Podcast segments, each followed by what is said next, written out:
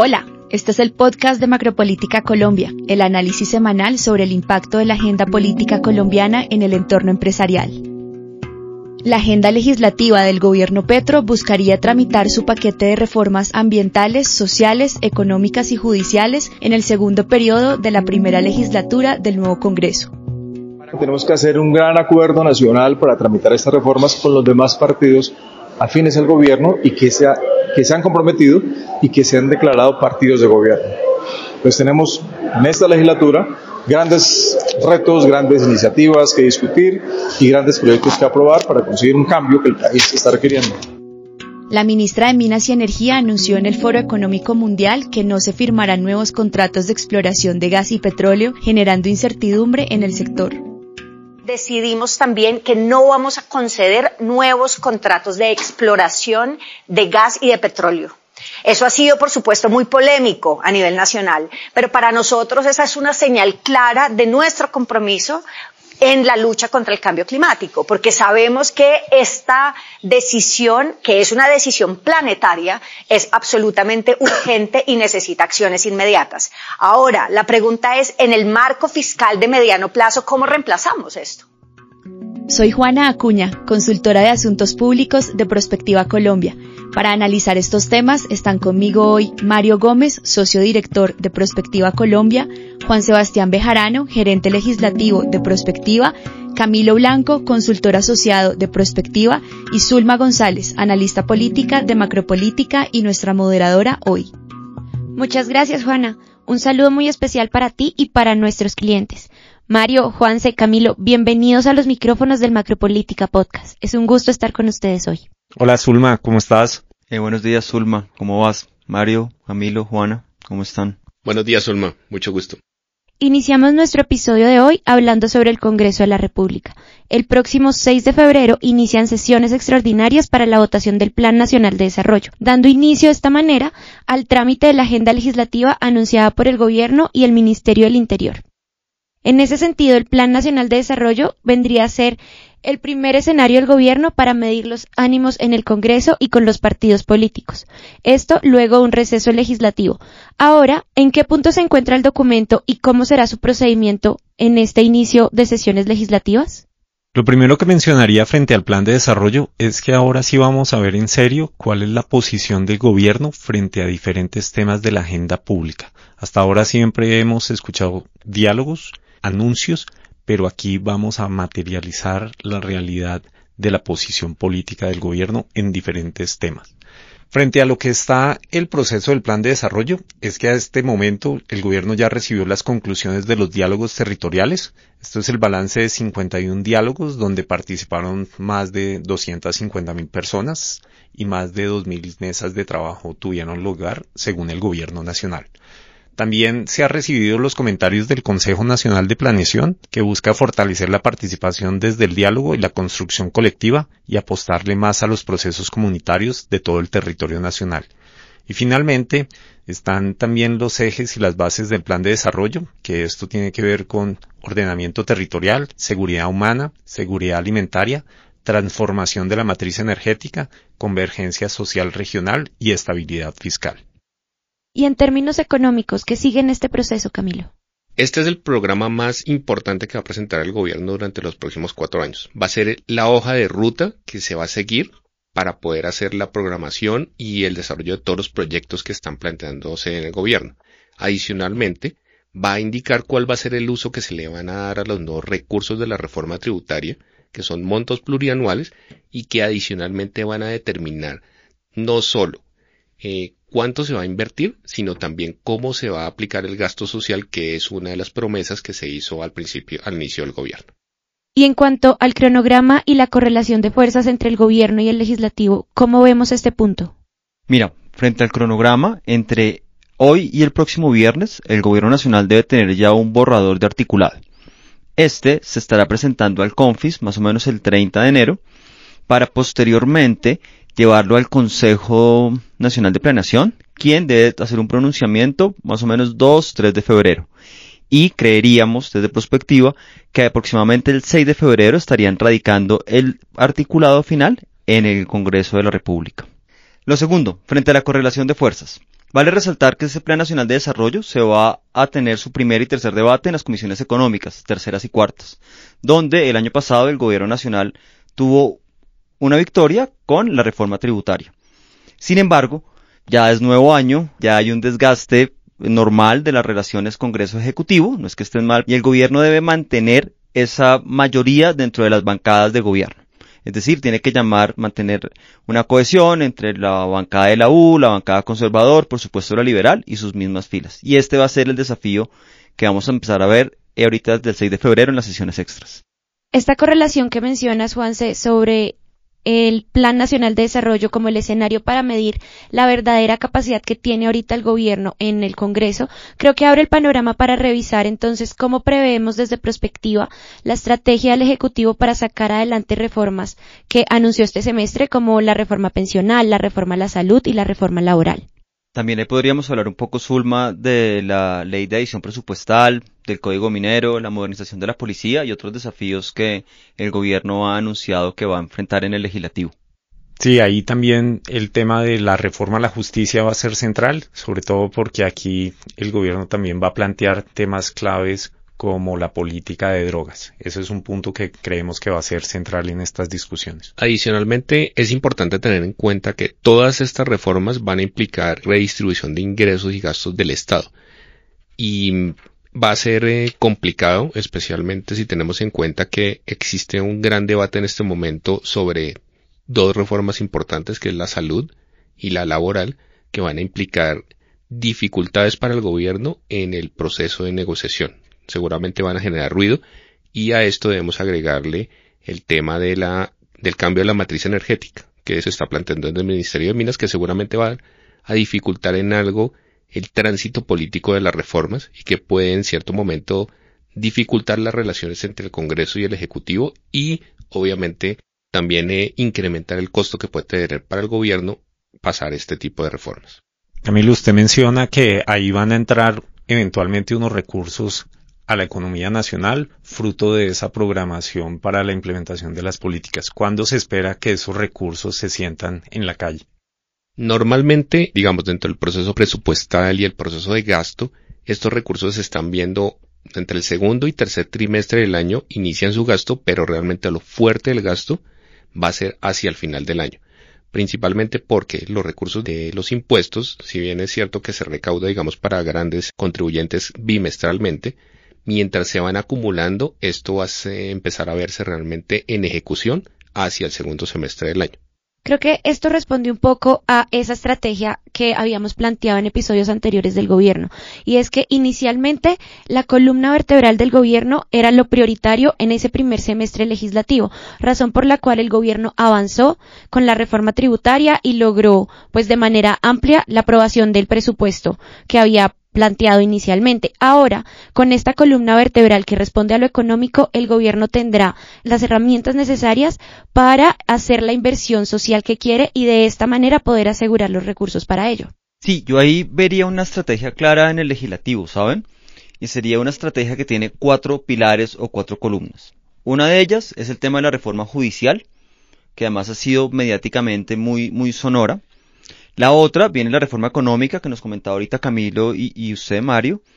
Las reformas sociales, y le añadiría uno nuevo que no está tan sonoro en los medios, pero sin duda es importante para el gobierno, y es el tema ambiental, en donde eh, vamos a tener también muy probablemente iniciativas legislativas de gobierno y de partidos políticos muy importantes. Y ahí en, en estas cuatro columnas me gustaría que miráramos también el tema de los tiempos son tiempos inciertos, pero recordemos que estamos en un escenario casi preelectoral en los territorios, en donde específicamente los temas sociales de empleo, salud, pues van a jugar pensiones, van a jugar un tema fundamental en el desarrollo de esas elecciones, sobre todo en la narrativa, en la búsqueda de, de ese poder. Juan Sebastián, usted mencionaba que uno de los ejes de las reformas va a estar centrado en temas ambientales. Hemos visto la polémica alrededor de anuncios sobre la transformación de la matriz energética, pero el tema ambiental también puede tener un impacto sobre las perspectivas económicas. Sí, Mario, y sobre todo sobre el desarrollo de sectores ambientales. Por ejemplo, fíjese que el gobierno quiere crear la Dirección de Consulta Agraria, donde el tema de las comunidades tomarían más relevancia sobre los permisos para negocios que impliquen efectos ambientales. Bueno, uno de los grandes problemas que se ha presentado en el sector siempre ha sido el tema de las licencias ambientales para el desarrollo de proyectos. Ustedes saben que es uno de los problemas que se han presentado generalmente cuando se van a hacer proyectos de minería, también con temas de silvicultura, y eso que es lo que genera al final del día, que es mucho más difícil realizar un nuevo proyecto, ¿sí? Porque requiere muchos más permisos y adicionalmente a eso debemos sumarle las consultas que se realizan a las comunidades. Entonces, ¿qué es lo que pasa? Seguramente esto va a ser un tema contencioso en el proceso electoral nuevo. ¿Por qué? Porque muchas comunidades no están de acuerdo con el desarrollo de esos proyectos en sus territorios. Y esto se va a ver reflejado en los proyectos de ley, tal como lo hemos visto ya un poco en el tema de, las posiciones que tiene, por ejemplo, la vicepresidente y también el mismo Ministerio de Minas. Entonces, teniendo un tema de código minero, más un tema de deforestación que no se ha realmente todavía ejecutado, y más un tema de minería que no se quiere hacer, seguramente se vayan a implementar mayores restricciones para el desarrollo de nuevos proyectos y se dificulte la inversión en este tipo de iniciativas. Adicionalmente, otro factor importante para agregar a la conversación es ese anuncio que hizo la ministra de Minas y Energía respecto a que el país no continuará con la firma de nuevos contratos de exploración de petróleo y gas. Esto enmarcado en una iniciativa del gobierno para luchar contra el cambio climático. Las reacciones a este tema no han dado espera, calificando este hecho como irresponsable y también cuestionando su viabilidad en el corto plazo, especialmente porque el gobierno en este momento no tiene una hoja de ruta definida para la transición energética especialmente cuando los sectores y el gremio minero energético está a la expectativa de esta sección o de este eje en el Plan Nacional de Desarrollo. Desde perspectiva, ¿cuáles son las consecuencias que ustedes prevén o identifican luego de este anuncio en términos macroeconómicos? Estos son temas que tenemos que mirarlos más en el mediano y largo plazo.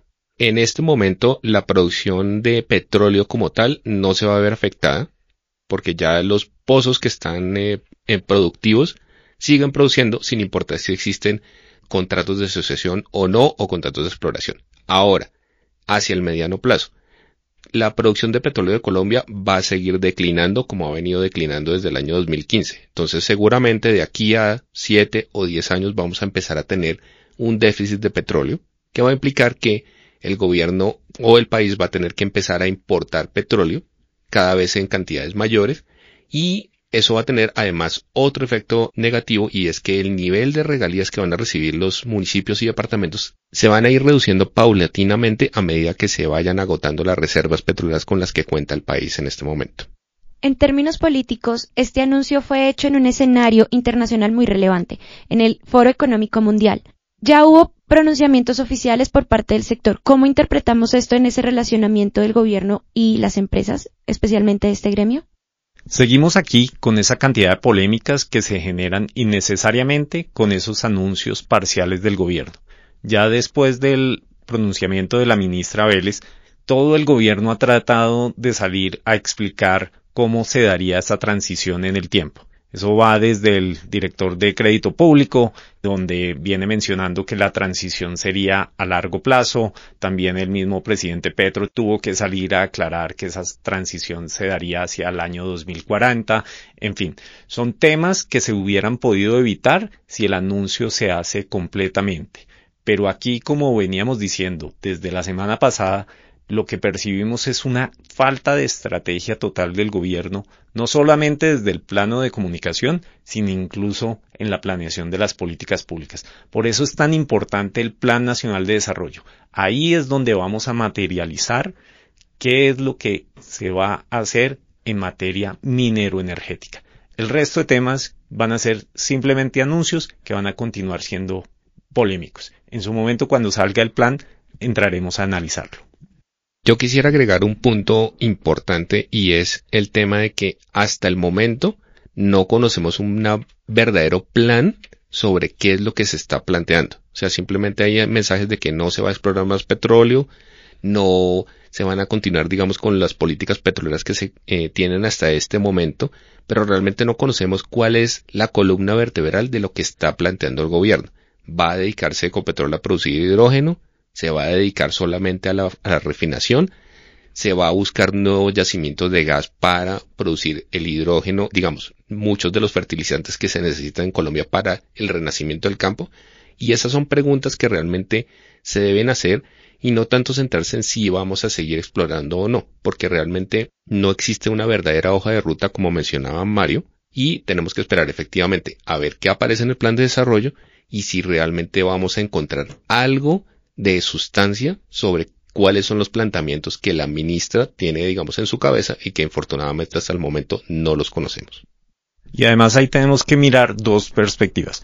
Lo primero es mirar si se va a reemplazar esos ingresos de la nación con otros sectores, por ejemplo el turismo que viene mencionando el gobierno y otros actores desde hace algún tiempo, qué se va a hacer en términos de estrategia para promover la llegada de casi el triple de turistas que están llegando en la actualidad para poder reemplazar los temas mineroenergéticos en términos de recaudación de recursos, pero también hay que ver cómo está percibiendo el gobierno que va a ser la transición energética sin el gas, donde hay un consenso global que se necesita este bien primario para poder llegar a la transición energética. Bueno, y bajo este panorama que hemos esbozado, ¿cuáles consideran ustedes que son las perspectivas políticas para el corto plazo en el país? Mira, Zulma, yo creo que vienen dos a corto plazo. Un tema es el paquete de reformas sociales, donde tenemos la reforma laboral, la reforma a pensiones y la reforma a la salud que ha estado muy sonada en los últimos días.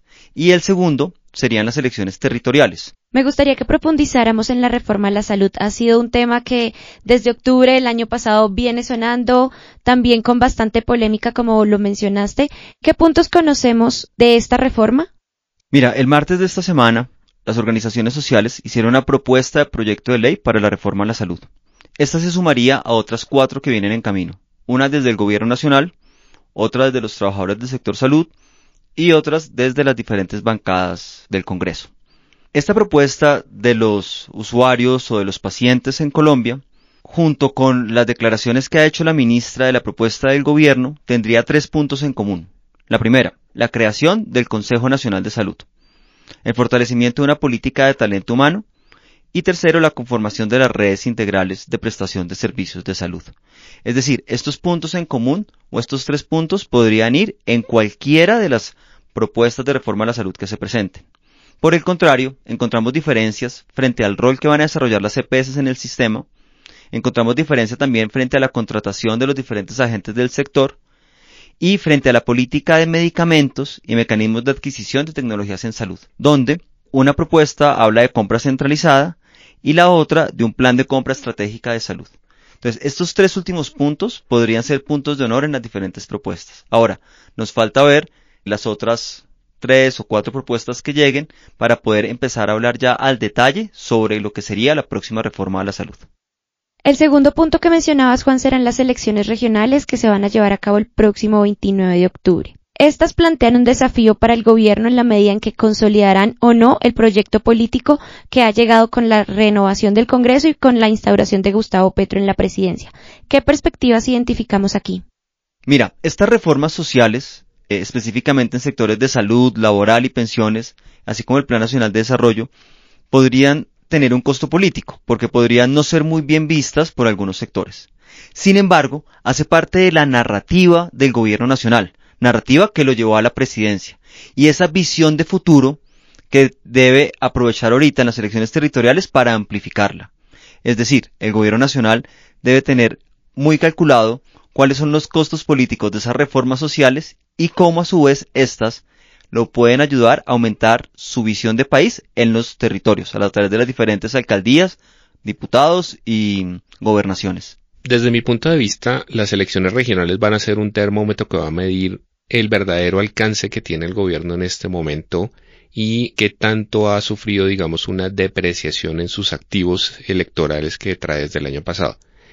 Para las regiones va a ser un tema importante desde el punto de vista que hay grandes esperanzas eh, fincadas en el gobierno y si esas esperanzas no se ven materializadas de alguna manera en los próximos meses, seguramente va a haber un posible rechazo a, la, a los candidatos que presente el oficialismo.